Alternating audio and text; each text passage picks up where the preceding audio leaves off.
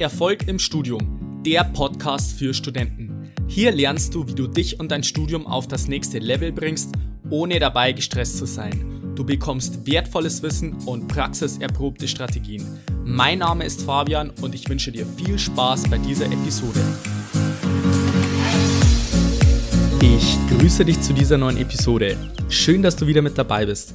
Das ist der zweite Teil der mehrteiligen Serie für die Erstis. Und zwar geht es in dieser Serie auch wieder darum, dass ich dir einfach Tipps gebe, wenn du jetzt gerade im ersten Semester bist. Und es geht in der heutigen Folge einfach um das Informiertsein bzw. das Uni-ABC. Es gibt nämlich verschiedene Begriffe, die den meisten Studenten am Anfang einfach noch nicht ganz klar sind, was sie überhaupt bedeuten und wie man das Ganze dann letztendlich interpretieren sollen oder ob das auch für einen wichtig ist. Und dazu habe ich jetzt einfach mal bei mir, bei meinen Unterlagen nachgeschaut. Und zwar gibt es nämlich von der Technischen Universität, also von meiner Universität, wo ich letztendlich in Deutschland studiere, gibt es ein Studentenlexikon Maschinenwesen. Und das sind einfach Begriffe, die fürs Studium wichtig sind, auch Ingenieursbegriffe. Aber ich werde jetzt heute einfach mal die wichtigsten Begriffe, die jetzt allgemein fürs Studium relevant sind, dir einfach mitteilen. Und falls du dir das Ganze mal anschauen kannst, dann kannst du einfach mal googeln Studentenlexikon Maschinenwesen TU München, dann wirst du es auf jeden Fall finden. Ist ein 40-seitiges PDF-Dokument. Da sind einfach verschiedene Abkürzungen, Begriffe, Hinweise und Tipps drinnen. So, dann würde ich sagen, start mal gleich durch. Es geht los mit dem Buchstaben A, natürlich A wie Abschluss.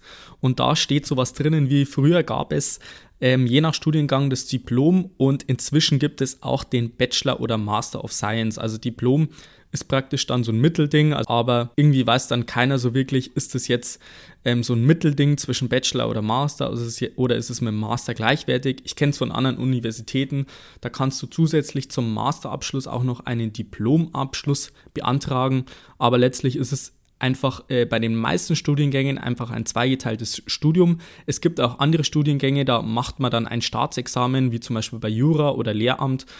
Und ähm, da hast du dann keine Bachelorarbeit oder Bachelorprüfung, sondern du machst dann ein oder mehrere Staatsexamen und es folgt dann noch ein Referendariat.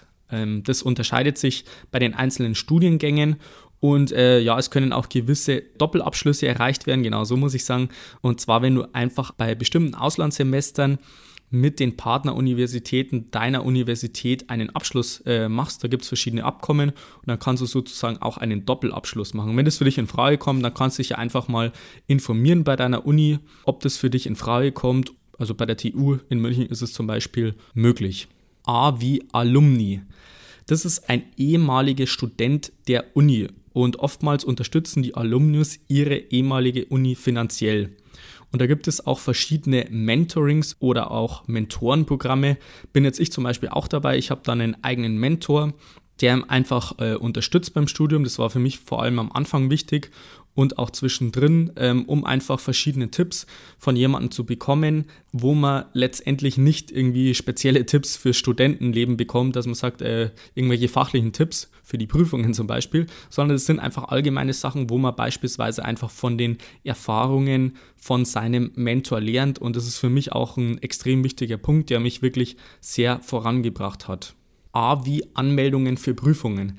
Das ist ein sehr wichtiges Thema, das wird von vielen meistens unterschätzt, äh, dass das Ganze Fristen gibt bei der Uni und das ist jetzt nicht so wie in der Schule, wo man sagt, ja, man geht einfach zu den verschiedenen äh, Schulaufgaben oder Klausuren hin und man schreibt die einfach, sondern in der Uni muss man sich für die Klausuren und Prüfungen anmelden. Das funktioniert meistens über ein Online-Programm. Bei uns nennt sich das TUM Online und da hat man dann verschiedene Prüfungen, für die man sich anmelden muss. Man muss da wirklich schauen, dass das die richtige ist mit den verschiedenen äh, Lehrveranstaltungen und da gibt es dann auch verschiedene Nummern dazu und es muss alles fristgerecht passen. Und da kennt die Uni auch kein Erbarmen, wenn du dich da nicht fristgerecht anmeldest, dann darfst du nicht zur Klausur antreten. Und von daher kann ich dir empfehlen, wirklich dich frühzeitig darum zu kümmern, äh, dass du dich rechtzeitig für die Klausuren anmeldest. Und meistens ist es dann im November, Dezember rum freigeschaltet, dass du dich eintragen kannst. Aber da würde ich dir empfehlen, dich rechtzeitig zu erkundigen, wann das der Fall ist. A wie Ansprechpartner. Da gibt es in der Uni recht viele. Also was ich dir auf jeden Fall empfehlen kann, ist die Studienberatung. Das ist so eine allgemeine Ansprechstelle, sage ich jetzt mal. Da kannst du meistens eine E-Mail hinschreiben oder anrufen. Aber was ich am meisten empfehlen kann, das sind die Fachschaften. Und die Fachschaften sind letztendlich nichts anderes wie einfach Studenten von einer bestimmten Fakultät, die sich zusammensetzen und einfach über gewisse Dinge entscheiden und letztendlich sich auch selber organisieren, studentische Projekte oder Events auf die Beine stellen. Und da kann man auch gute Kontakte knüpfen und du kannst alle Fragen rund ums Studium stellen. A wie Assistent. Und zwar gibt es verschiedene wissenschaftliche Mitarbeiter an einem Lehrstuhl und die promovieren meistens, also die machen einen Doktortitel oder streben das zumindest an. Und die werden oftmals auch als Hiwi bezeichnet. Und das sind also Hilfswissenschaftler. Und die machen meistens irgendwelche Tutorübungen oder Zentralübungen. Und die sind dann dafür verantwortlich, dass das Ganze dann auch gut organisiert ist. Also die sind praktisch dann die rechte Hand vom Professor. Und meistens kennen die sich auch fachlich ganz gut aus. Das heißt, die machen dann irgendwelche, wie gesagt, Tutorübungen oder auch andere Übungen um die Studenten da zu unterstützen. A wie Audimax, das ist die Abkürzung für Auditorium Maximum und das ist der größte Hörsaal. Und äh, bei uns an der TU gibt es zum Beispiel einen in der Innenstadt und der hat 1300 Plätze für Studenten und das ist schon eine ganze, ganz große Hausnummer. Und von daher ist es wahrscheinlich schon mal was anderes wie bei dir in der Schule. Also je nachdem, auf welcher Uni du studierst, ist es schon eine andere Hausnummer. A wie Auslandssemester. Zum Thema Auslandssemester ist jetzt vielleicht im ersten Semester noch relativ weit weg. Dennoch würde ich dir empfehlen, falls du grundsätzlich Interesse an sowas hast, dass du dich da erkundigst, was es da an deiner Universität so gibt. Also bei mir gibt es beispielsweise das Programm Erasmus. Das ist sehr bekannt und auch auf vielen anderen Universitäten geboten und es ist praktisch innereuropäisch. Und bei mir gibt es auch noch ein anderes Programm, das nennt sich TUM Exchange und das Ganze ist dann weltweit und du kannst dann auf verschiedenen Universitäten, beispielsweise in den USA, Singapur oder auch in Asien, einfach ein Studium antreten und dafür musst du dich frühzeitig bewerben. Bei mir ist es teilweise so, dass es dann eineinhalb Jahre vor dem, vor dem Semester oder zumindest ein Jahr vor dem Semester musst du dich da schon bewerben. Also du kannst meistens nicht sagen, ich möchte jetzt im nächsten Semester Auslandssemester machen, sondern das musst du schon frühzeitig klären und von daher würde ich dir wirklich empfehlen, falls du das vorhast, ein Auslandssemester zu machen, dass du dann einfach dich frühzeitig schon um die Fristen erkundigst und dann mal grob einfach überlegst, möchtest du beispielsweise Ende Bachelor ein Auslandssemester machen oder Anfang Master und dann kannst du das schon mal ein bisschen mit einplanen. Wie Bachelorarbeit. Und die Bachelorarbeit, das ist wie so eine Abschlussarbeit, kann man sich das vorstellen. Allerdings muss es jetzt nicht diese End- oder finale Arbeit sein, die man als allerletzte Prüfungsleistung ablegt. Also bei mir war es zum Beispiel so, dass das nicht die letzte Prüfungsleistung war, und es ist einfach so eine große Abschlusszeit, sage ich jetzt mal. Bei, hier steht jetzt, dass das Zeitlimit sechs Monate beträgt und die Arbeitszeit ungefähr 330 Stunden umfasst. Das hängt natürlich je nach Aufgabenstellung und Thema ab, ob es theoretisch ist, konstruktiv, experimentell oder auch in Kombination stattfindet.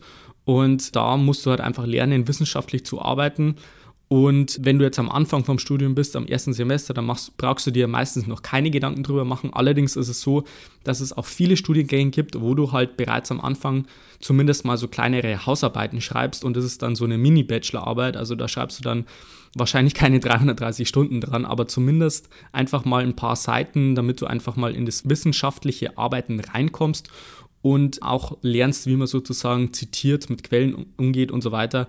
Und dass das auf jeden Fall schon eine gute Vorbereitung ist für die Bachelorarbeit. B wie BAföG ist die Abkürzung für Bundesausbildungsförderungsgesetz. Und das hast du wahrscheinlich auch schon gehört. Und da kann ich dir nur dazu sagen, wenn du noch keines bekommst, kannst du dich da mal erkundigen. Allerdings ist es so, dass das dann meistens an das Einkommen von den Eltern gebunden ist Genauso kannst du dich auch mal für ein Stipendium erkundigen. Das ist meistens nicht so, dass das zu 100 Prozent von den Noten abhängt, sondern auch noch andere Faktoren wie beispielsweise deine äh, außerstudentischen Aktivitäten, deine ehrenamtlichen Aktivitäten, dass das auch davon abhängt. Also da würde ich mich auch mal erkundigen. Und es lohnt sich auf jeden Fall, sich einfach da mal zu bewerben. B wie Bibliothek. das ist ein sehr beliebter Ort bei den Studenten, wo man das Ganze sich dann, das ganze Wissen, das man sich dann angeeignet hat, auch noch vertieft und einfach lernt. Die meisten, die dort lernen, die sagen halt einfach, die Lernatmosphäre ist so gut, es ist ruhig, du hast wahrscheinlich auch einigermaßen Platz, um einfach zu lernen, bist so in, in deiner Lernatmosphäre praktisch drinnen. Und ja, wie gesagt, es ist relativ beliebt, in der Bibliothek zu lernen, vor allem vor den Klausuren aber es ist nicht für jeden geeignet. Also da kann ich dir mal den Tipp geben, dass du das Ganze mal ausprobierst, einfach mal in der Bibliothek zu lernen. Liegt dir das oder lenkt es dich eher ab oder sagst du, du bist jetzt eher der Typ, der zu Hause lernt? C wie Campus. Das ist einfach das Universitätsgelände und da gibt es verschiedene Standorte praktisch. Also in München gibt es verschiedene Universitäten natürlich, aber auch verschiedene Universitätsgelände von den einzelnen Fakultäten bzw. verschiedene Bezirke. Also es gibt einmal in der Innenstadt bei uns zumindest einen Campus, der ist relativ verstreut dann und es gibt einen Campus, der ist in Garching, also ein bisschen außerhalb von München. Und da sind einfach die verschiedenen Fakultäten auf einer Fläche praktisch liegen die vor. Und dazwischen gibt es dann auch noch verschiedene andere Gebäude, wo man dann irgendwo wie Freizeitaktivitäten beispielsweise auch machen kann. Also bei uns gibt es zum Beispiel auch einen Sportplatz am Campus und auch eine Campuskneipe und da ist eigentlich recht viel geboten. C wie Credits und es sind auch diese ECTS, wovon du vielleicht schon gehört hast. Also wenn du einen Bachelor- oder ein Masterstudium machst, dann wirst du damit früher oder später einfach mal in Kontakt kommen und die meisten, die ihr Studium anfangen, einschließlich mir, hatten am Anfang eigentlich keine Ahnung, was das überhaupt sein sollte. Also du hast irgendwie gewusst, es gibt irgendwie 180 Credits, also zumindest ist es bei uns so und du bekommst pro Semester 30 Credits. Und wie funktioniert jetzt das aber mit diesen Credits? Also bei uns ist es so, wir bekommen für jede Klausur, die wir bestehen, eine bestimmte Anzahl an Credits und die wird dann mit der Note für die Endnote gewichtet. Also ist praktisch so, jede Note, die du in Form von einer Prüfungsleistung ablegst, die fließt in deine Endnote mit ein und werden durch die Credits erst gewichtet. Und dabei ist wichtig zu wissen, dass einfach die Anzahl der Credits natürlich auch in irgendeiner Form eine Anzahl für den Arbeitsaufwand berechnet werden. Das heißt, wenn du jetzt ein Fach hast, bei uns zum Beispiel so, da gibt es für ein Fach teilweise 15 Credits, Maschinenelemente heißt es, und es haut natürlich richtig rein, sowohl zeitlich als auch für die Abschlussnote, aber dann gibt es auch Fächer, wo du nur zwei Credits bekommst. Und die haben natürlich relativ wenig Einfluss letztendlich für die Abschlussnote. Und das kannst du dann grundsätzlich auch mal ein bisschen als Referenzrahmen rechnen, wenn du sagst, du möchtest jetzt wirklich eine gute Note da erzielen und dann macht es natürlich mehr Sinn, für ein Fach zu lernen, das wirklich viele Credits hat, also für eins, das eigentlich gar keine Credits bringt. C wie Credit-Hürden. Also bezieht sich jetzt auch auf diese ECTS-Credits sozusagen. Und bei uns ist es so, dass man dann ab dem dritten Semester 30 Credits mindestens haben sollte und die Anzahl der benötigten Credits steigt dann um 30 pro Semester, sodass man dann nach dem achten Fachsemester dann alle 180 Credits erreicht haben sollte. Also durch diese Credit-Hürden ist praktisch dann eine Höchststudiendauer dann indirekt auch festgelegt. Also du kannst bei uns jetzt beispielsweise bei Maschinenbau nicht länger als acht Semester studieren. Also zumindest Fachsemester. Du kannst dann natürlich auch Urlaubssemester einlegen, wo es bei uns beispielsweise auch erlaubt ist, ähm, Prüfungsleistungen abzulegen, wo man davor schon angetreten ist, aber nicht bestanden hat. Also es hört sich relativ kompliziert an, aber es lohnt sich auf jeden Fall, sich da einfach mal zu erkundigen, wie es da mit den Credithürden ausschaut, weil nicht, dass du dann nach dem dritten Semester feststellst, hey, du hast jetzt erst 30 oder 25 Credits, das wäre natürlich dann schlecht. Also erkundig da, dich da auf jeden Fall mal, wenn du jetzt im ersten Semester bist, wie das bei dir ausschaut, falls du ein Bachelor- oder Masterstudium machst. C wie CT. Das ist die Abkürzung für Cum Tempore bzw. die akademische Viertelstunde. Also vielleicht hast du das schon mal gelesen, dass bei bestimmten Lehrveranstaltungen einfach dieses CT dabei steht und das heißt, dass wenn zum Beispiel um 9 Uhr die Vorlesung beginnt, dann bedeutet es, dass die Vorlesung um 9.15 Uhr beginnt. Also praktisch eine Viertelstunde später und das heißt dieses CT. D wie Doktorand. Das ist der Name für die Zeit zwischen Master und Doktor und die arbeiten häufiger einfach am Lehrstuhl und die sind Assistent, da habe ich jetzt schon einiges dazu erzählt am Anfang und äh, wie gesagt sind Mitarbeiter des Lehrstuhls, um einfach dann letztendlich ähm, zu promovieren und auch eine Dissertation, also die wissenschaftliche Arbeit zur Erlangung der Doktorwürde, ja, die werden halt dann einfach Doktor. Und es muss jetzt nicht medizinischer, medizinischer Doktor sein. Bei uns gibt es zum Beispiel dann den Doktor Inch. Also wenn man als Ingenieur einen Doktortitel macht oder promoviert, dann ist man Doktor Inch. D wie Dozent. Das sind einfach die Leute, die die Vorlesungen oder Übungen halten, also die vorne stehen und da irgendwas erzählen. Und das sind nicht nur Professoren, also das können auch andere Leute praktisch sein. Also bei Übungen sind meistens, es meistens Doktoranden oder irgendwelche anderen Assistenten, die dann irgendwas davon erzählen. Und wie gesagt, die Dozenten sind einfach die Leute, die da vorne stehen und dir irgendwas erzählen. D wie Durchfallquote. Und die Durchfallquote, wie der Name schon sagt, gibt die an, wie viele Kandidaten bei einer Prüfung durchgefallen sind. Und bei uns im Maschinenbaustudium ist die teilweise relativ hoch, also dass die auch teilweise über 50, 60 Prozent liegt. Kommt auch mal vor. Bei uns zumindest im Grundstudium ist so ich sage mal so, 30 Prozent sind so der Durchschnitt, also 30 Prozent Durchfallquote pro Prüfung ist ungefähr jeder Dritte, das ist eigentlich ganz normal. Und das sollte man auch vor dem Studium wissen, dass man sagt, ähm, wenn die Durchfallquote so hoch ist, dass man dann einfach auch ein bisschen damit rechnet. Und wenn man jetzt einen anderen Studiengang hat, dann kann es sein, dass die Durchfallquoten geringer sind, vielleicht liegen die da bloß bei 5 Prozent, vielleicht auch bloß bei 2% und es geht letztendlich nur um die Note, aber dass man das vielleicht auch wissen sollte und dass man sich auch, wenn man das Fach oder das Modul antritt, auch ungefähr Bescheid weiß, wie hoch die Durchfallquote ist, damit man da ungefähr kalkulieren kann, wie man an das ganze Fach rangeht. E wie Eduroam. Vielleicht hast du da schon was gehört davon, wenn du das Internet schon eingerichtet hast. Also das ist einfach äh, das WLAN-Netz, also der Name von dem WLAN-Netz in den europäischen Universitäten. Und das Coole ist, das kannst du äh, nicht nur an deiner Universität nutzen, sondern auch deutschlandweit und sogar europaweit. Also wenn du beispielsweise ein Erasmus-Studium machst, dann kannst du das Internet auch äh, in anderen europäischen Städten verwenden und teilweise auch an öffentlichen Plätzen.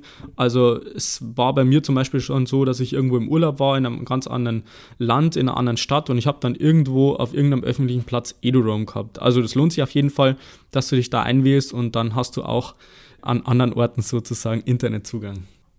E wie Exmatrikulation. Die Exmatrikulation ist das Gegenteil von der Immatrikulation und es ist einfach nichts anderes wie, dass du nicht mehr Student bist. Also wenn du jetzt exmatrikuliert wirst, dann verlierst du deinen Studentenstatus sozusagen und das kann durch drei verschiedene Arten zustande kommen. Zum einen hast du die Frist für die Rückmeldungen verpasst. Also man muss ja für jedes Semester einen Studentenwerksbeitrag zahlen. Das sind, glaube ich, ungefähr so 200 Euro pro Semester. Die muss man dann fristgerecht überweisen.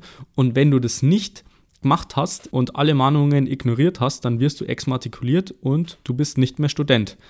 Zum anderen gibt es auch noch die Möglichkeit, dass du irgendwelche Grundlagenprüfungen nicht bestehst. Also beispielsweise beim Maschinenbau gibt es halt äh, zwei, drei, je nachdem, wann du jetzt angefangen hast, verschiedene Prüfungen. Die musst du bestehen, spätestens nach dem zweiten Versuch. Ansonsten wirst du exmatrikuliert und du darfst nicht mehr studieren. Es gibt aber auch andere Studiengänge, da gibt es jetzt nicht speziell zwei Prüfungen, wo du das Ganze machen musst, sondern es gibt viele verschiedene Prüfungen und da hast du halt meistens bloß drei Versuche. Und wenn du den Drittversuch nicht bestehst, dann darfst du auch nicht weiter studieren. Und es lohnt sich auf jeden Fall, dich da mal drüber zu erkundigen, wie das bei dir im Studium ausschaut. Und dann gibt es auch noch die dritte Möglichkeit, warum du exmatrikuliert werden kannst. Und zwar hast du die Credit-Hürde nicht erreicht. Das habe ich jetzt schon am Anfang erwähnt. Das heißt, du hast halt bestimmte Credits und die reichen nicht aus, um das Fachsemester dann ähm, zu bestehen, beziehungsweise dass du fürs nächste Semester zugelassen wirst und die Credit-Hürde nicht bestehst und somit wirst du exmatrikuliert. E wie Essen. Bei uns gibt es relativ viele Möglichkeiten am Campus zu essen. Also es gibt die Mensa, es gibt ein Du-Café, das ist sowas ähnliches wie die Mensa, da kannst du eigentlich die ganze Zeit essen, gibt aber eigentlich nur die gleichen Sachen. Es gibt verschiedene Bäcker und so weiter, es gibt vielleicht einen Dönerimbiss.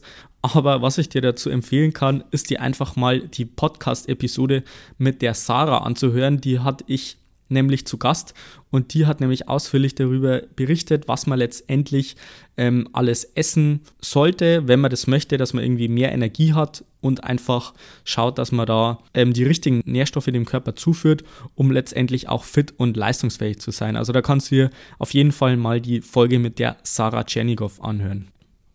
F wie Facebook-Gruppe. Und das ist auch ein ganz wichtiger Punkt. Das gibt es auch bei sehr vielen verschiedenen Universitäten, dass da einfach eine Facebook-Gruppe für gewisse Erstsemestergruppen zum Beispiel zur Verfügung steht. Da kann man sich dann austauschen. Ähm, und verschiedene Themen diskutieren und das würde ich dir auch empfehlen, da einfach beizutreten um da wirklich dann informiert zu sein und auch am aktuellen Stand zu sein bezüglich verschiedenen äh, Rücksprachen mit Professoren, Dozenten und so weiter. Das wird da hier meist diskutiert. Wenn jemand mal eine allgemeine Frage hat, kann man die da drin stellen und ich denke mal, das ist eigentlich eine gute Sache, um da sich gegenseitig unterstützen zu können. F wie Fakultät. Die Fakultät ist einfach ein Fachbereich und es ist die organisatorische Grundeinheit einer Hochschule und fasst gleiche oder verwandte Fächer zu einer Einheit zusammen. Also es gibt verschiedene Fakultäten, beispielsweise Fakultät für Maschinenwesen, da bin jetzt zum Beispiel ich, da gibt es dann halt Maschinenbau, Fahrzeugtechnik, Luft- und Raumfahrt und so weiter. Da werden halt mehrere Studiengänge zu einer Einheit zusammengefasst und das ist beispielsweise Maschinenbau. Aber das kann natürlich auch sein Physik, da gibt es dann auch wieder verschiedene Fachbereiche oder auch Informatik, da gibt es dann auch wieder verschiedene Unterabteile und genau, das ist die Fakultät. G wie griechisches Alphabet. Das hört sich jetzt relativ trivial an, sage ich jetzt mal, aber das ist jetzt vor allem für die Mathematik oder Naturwissenschaftler, Ingenieursstudenten einfach interessant, dass man sich das Ganze mal anschaut, weil ist nämlich schon so, dass man das sehr oft braucht und wenn du jetzt nicht mal weißt, wie ein Lambda ausschaut oder jedes Mal überlegen musst, wie schreibt man jetzt ein Sigma oder ein Rho zum Beispiel, dann würde ich dir mal empfehlen, das dir mal anzuschauen. H wie Habilitation. Und diese berechtigt zur Bewerbung um eine Professorenstelle und stellt die hochrangigste deutsche Hochschulprüfung dar. Also wenn du habilitierst, dann wirst du meistens Professor, das dauert ewig lang. Du musst erst, glaube ich, promovieren sogar. Ich bin mir jetzt gar nicht ganz sicher. Auf jeden Fall, wenn du dann Professor bist, dann bist du ein Inhaber vom Lehrstuhl und das dauert ziemlich lange. H wie Hauptstudium. Und äh, bei mir ist es zum Beispiel so, es gibt ein Grundstudium, das ist für alle Pflicht, da sind die Fächer gleich und im Hauptstudium kannst du dann im Bachelor beispielsweise in zwei Semestern, ich habe jetzt das beispielsweise alles in einem Semester gemacht, einfach alle Module wählen, die für dich letztendlich interessant sind. Du kannst dir deine Schwerpunkte festlegen und dann dich einfach für die interessanten Projekte und Module entscheiden, die für dich in Frage kommen und auf die du deinen Fokus legen möchtest. H wie Hochschulpraktikum. Das sind einfach Lehrveranstaltungen, in denen das erlernte Wissen in der Praxis umgesetzt wird. Also du, lernst halt in verschiedenen Modulen, Vorlesungen, wie das Ganze theoretisch funktioniert. Bei uns gibt es dann Hochschulpraktika, wo du das Ganze dann wirklich umsetzen kannst. Und da gibt es eine Vielzahl an Fächern und Lehrstuhlen, die man da auswählen kann. Und ich muss sagen, das war eigentlich bis jetzt eine coole Sache. Also ich habe auch im, im Bachelor habe ich jetzt auch schon zwei glaub, zwei oder drei Hochschulpraktika machen müssen oder dürfen. Und das ist eigentlich echt eine coole Sache, weil du das dann umsetzen kannst und es gibt dann auch eine Note. Und wenn du dich da einigermaßen gut anstellst, dann kannst du da auch deine Note ganz gut aufbessern. I wie Industriepraktikum. In meinem Fall ist es so, dass man ein 18-wöchiges Industriepraktikum abzuleisten hat. Also das Ganze, glaube ich, schon acht Wochen davor man muss acht Wochen vor dem Studium, genau so muss ich sagen, acht Wochen vor dem Studium, muss man auch schon einen Teil davon ableisten. Und ja, man kann das als Fertigungspraktikum oder Industriepraktikum machen, aber was letztendlich für die meisten von euch interessant sein sollte, ist, wo mache ich das Ganze? Und da kann ich wirklich nur empfehlen, dir vielleicht mal einen kleineren Betrieb rauszusuchen, um auch wirklich Sachen zu machen, die dann auch letztendlich interessant für dich sind und wo du jetzt nicht den ganzen Tag Kaffee kochen und Excel-Tabellen ausfüllen musst. Und in kleineren Betrieben lernt man das einfach besser als jetzt in größeren Betrieben beispielsweise. Und ich würde dir auch empfehlen, das wirklich dann vielleicht jetzt nicht in den Semesterferien immer komplett dein Industriepraktikum abzuleisten, sondern dir vielleicht mal auch ähm, längere Zeit freinimmst. Bei den ähm, Hochschulen ist es beispielsweise so, dass das auch als eigenes Semester dann ähm, festgelegt wurde, dass man das fünfte, sechste Semester, weiß ich jetzt nicht genau, wie das da läuft, dass man das dann einfach fest als Praktikum ableistet und dass du dich da einfach frühzeitig schon erkundigst, um dann wirklich die praktische Erfahrung zu sammeln, die dann letztendlich auch wichtig ist für deine spätere berufliche Qualifikation. Und da ist letztendlich nicht nur das Fachwissen interessant, sondern natürlich auch deine praktische Erfahrung. K wie Kommilitone. Lateinisch Commilitio, falls ich das richtig ausspreche, für Mitstreiter, Kamerad. Und das ist einfach im deutschsprachigen Raum eine übliche Bezeichnung von Studenten für ihre Studiengenossen. Also letztendlich ist es einfach ein Mitstudent. L wie Lehrstuhl. Ein Lehrstuhl ist die planmäßige Stelle eines ordentlichen Professors an einer Hochschule. Dieser Professor ist dann der Lehrstuhlinhaber und der Lehrstuhl bezieht sich auf ein bestimmtes Fachgebiet, das der Lehrstuhlinhaber gemeinsam mit seinen Assistenten bearbeitet. Und der Begriff Lehrstuhl wird meistens aber als Synonym für die Gesamteinheit aller Angestellten und des Professors benutzt. Und letztendlich ist es in einfachen Worten nichts anderes gesagt wie eine Untereinheit. Der Professor ist der Inhaber und da werden einfach verschiedene Forschungsprojekte betrieben. M wie Matrikelnummer. Diese Nummer bekommt ihr bei der Immatrikulation und die steht auf eurem Studentenausweis und die bleibt das ganze Studium lang gleich. Und wichtig ist einfach, dass du dir das Ganze auch auswendig merken kannst, weil du das wahrscheinlich x-mal im Studium brauchen wirst, wenn du deine ganzen Klausuren ausfüllst. Und das solltest du dann letztendlich am Anfang auch schon ziemlich gutes auswendig können, weil du es wahrscheinlich auch öfter schreiben wirst und auch in der Klausur, wenn du das Ganze öfter schreiben wirst. Also bei uns war es teilweise so, dass wir auf jedes Blatt die Matrikelnummer draufschreiben mussten und wenn du das dann gleich auswendig weißt, dann ist das auf jeden Fall eine gute und sinnvolle Sache. M wie München. Hat jetzt wahrscheinlich nichts mit deinem Studium zu tun, aber ich finde es eigentlich ganz lustig, was hier da steht, deswegen lese ich jetzt das Ganze mal vor.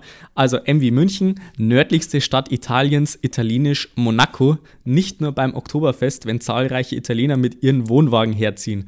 Auch das Millionendorf genannt, da größte Stadt der Bundesrepublik, Hamburg und Berlin sind Stadtstaaten und dennoch nicht wirklich großstädtisch geprägt. Die Einheimischen sagen liebevoll Minga anstatt München. München wurde 1157 von Heinrich dem Löwen gegründet. Sehr interessant. N wie Noten. So, jetzt wieder was Sinnvolleres. Es geht um die Noten und anders wie in der Schule ist die schlechteste Note an der Uni eine 5,0. Und das Wichtigste ist aber, dass du bei einer 4,0 bestanden hast. Also zumindest jetzt bei meinem Studium. Und ab dieser Note hast du dann bestanden und musst die Prüfung nicht nochmal schreiben. Also es gibt auch andere Universitäten und Studiengänge, da kannst du dann letztendlich die Prüfung auch nochmal schreiben. Also da kannst du dann sagen, ich habe vielleicht eine 3,7, aber ich möchte mich gern verbessern und dann kannst du das Ganze nochmal schreiben.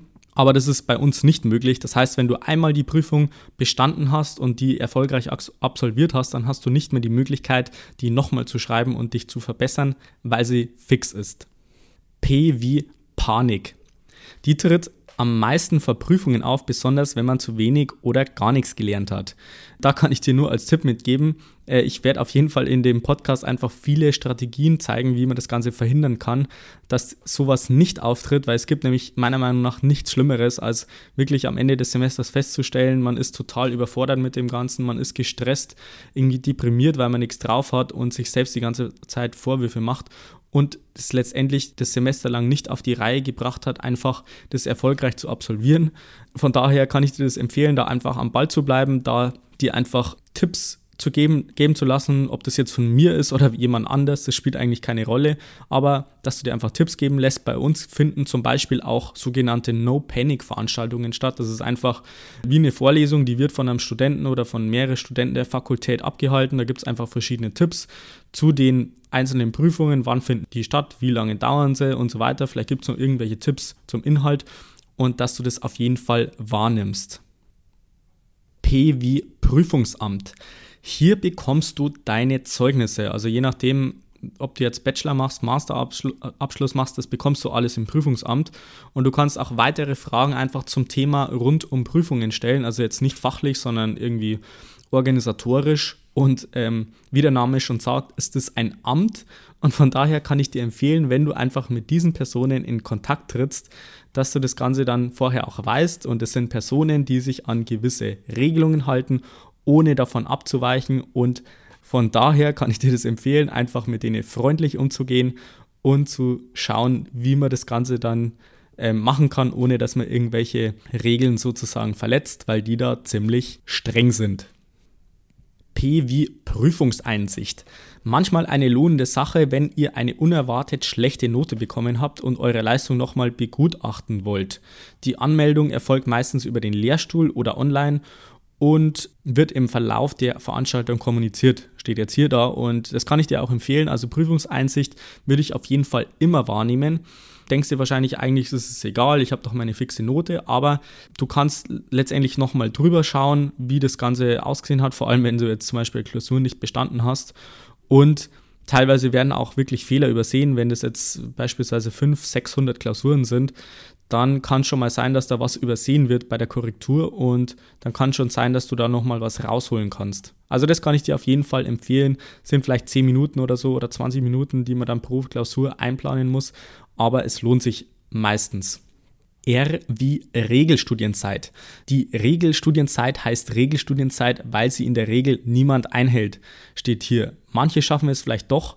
Und wie schaut es bei dir aus? Steht jetzt hier. Also beim Bachelor ist es bei uns so, es sind sechs Semester. Ich glaube, an der Hochschule sind sieben Semester, wenn man jetzt zum Beispiel dieses äh, Prüfungs-, äh, noch mit einrechnet. Ja, was ich dir dazu erzählen kann, dass es wirklich so ist, dass bei uns zum Beispiel die allermeisten die Regelstudienzeit nicht einhalten, weil sie teilweise wirklich noch im sechsten, siebten Semester dann irgendwelche Prüfungen vom Grundstudium nachschreiben müssen. Bei mir, wie gesagt, lief es am Anfang vom Studium ziemlich schlecht. Also ich hatte viele, viele Probleme und habe es dann letztendlich auch geschafft, ähm, nach dem vierten Semester, nee, doch nach dem vierten Semester, alle Prüfungen vom Grundstudium war ich dann durch und ähm, habe das dann wirklich erfolgreich dann abgelegt, habe mich steigern können und im fünften Semester habe ich dann wirklich alle Klausuren, alle Prüfungsmodule ähm, von fünften und sechsten Semester in ein Semester gepackt. Also war dann nach dem fünften Semester mit allen Klausuren komplett fertig und musste dann eigentlich dann nur noch meine Bachelorarbeit schreiben im sechsten Semester und habe dann auch noch viele andere Sachen gemacht.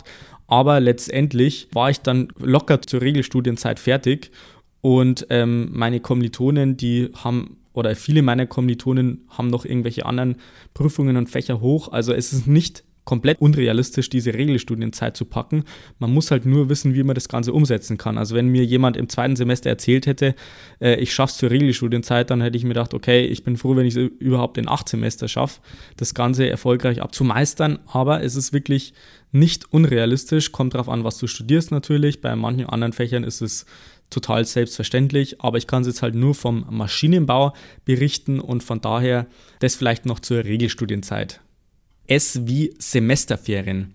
Das ist die Zeit im Jahr, in der man keine Prüfungen oder Vorlesungen hat. Und viele Studenten haben mehrere Wochen frei. Dem Maschinenbauer an der TU München werden aufgrund der langen Prüfungszeiträume, wenn überhaupt, nur ein paar wenige Wochen gegönnt. Steht jetzt hier da. Also ich kann das tatsächlich bestätigen, vor allem im Grundstudium hat man da nicht viel Zeit. Also es hört sich immer relativ viel an, wenn man sagt, ich habe jetzt bis beispielsweise Mitte Juli ähm, Vorlesungen und dann habe ich erst wieder Mitte, Mitte Oktober ähm, praktisch äh, das neue Semester geht dann los, genau so muss ich sagen. Und dazwischen sind wirklich einige Wochen frei, aber was die meisten dann unterschätzen, ist, dass man wirklich dann in, der, in den Semesterferien auch Klausuren schreiben muss. Also ist zumindest bei uns so, das ist dann einfach so festgelegt, du kriegst dann deine Prüfungstermine und dass das dann wirklich so ist, dass man dann bis September rein, zumindest bei uns, einfach noch Klausuren hat und die richtigen Semesterferien dann erst losgehen und du dann meistens bloß drei Wochen oder so frei hast. Und das ist natürlich dann relativ wenig, sage ich jetzt mal, um dann wirklich komplett runter, runterzufahren, zu entspannen, vielleicht auch mal ein bisschen Urlaub zu machen.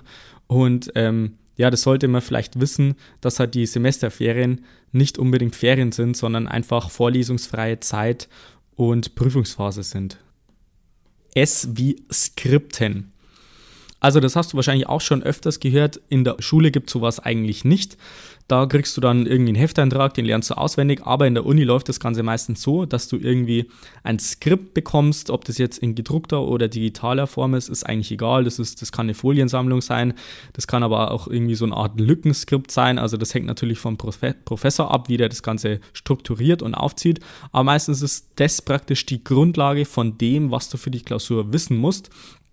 Und da ist wirklich zu empfehlen, das Ganze dann auch mit Notizen zu ergänzen, wenn du dann beispielsweise in der Vorlesung bist und dann wirklich ähm, gleich aktiv mitzuarbeiten, um dann praktisch mit diesem Skript und deinen Notizen einfach die optimale Basis zu haben, um letztendlich dann erfolgreich dich auf die Klausur vorbereiten zu können.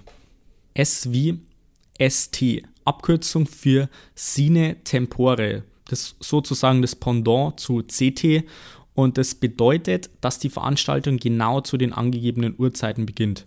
Also wenn du jetzt liest, 9 Uhr Vorlesung ST, dann beginnt sie auch um 9 Uhr. V wie 4 gewinnt. Umgangssprachlich für minimaler Zeit- und Lernaufwand für minimal notwendiges Ergebnis. Bestanden mit 4,0 kann in manchen Prüfungen auch durchaus mal unbeabsichtigt erreicht werden. Steht jetzt hier da. Also es ist wirklich so, dass viele Studenten teilweise wirklich nur das Ziel haben, einfach eine 4,0 zu schreiben und durchzukommen. Also hängt natürlich jetzt, wie gesagt, immer von der Uni bzw. vom Studiengang ab. Aber dass bei vielen einfach, vor allem wenn die Durchfallquote so hoch ist, einfach dieses 4 gewinnt zählt. Z wie Ziel des Studiums.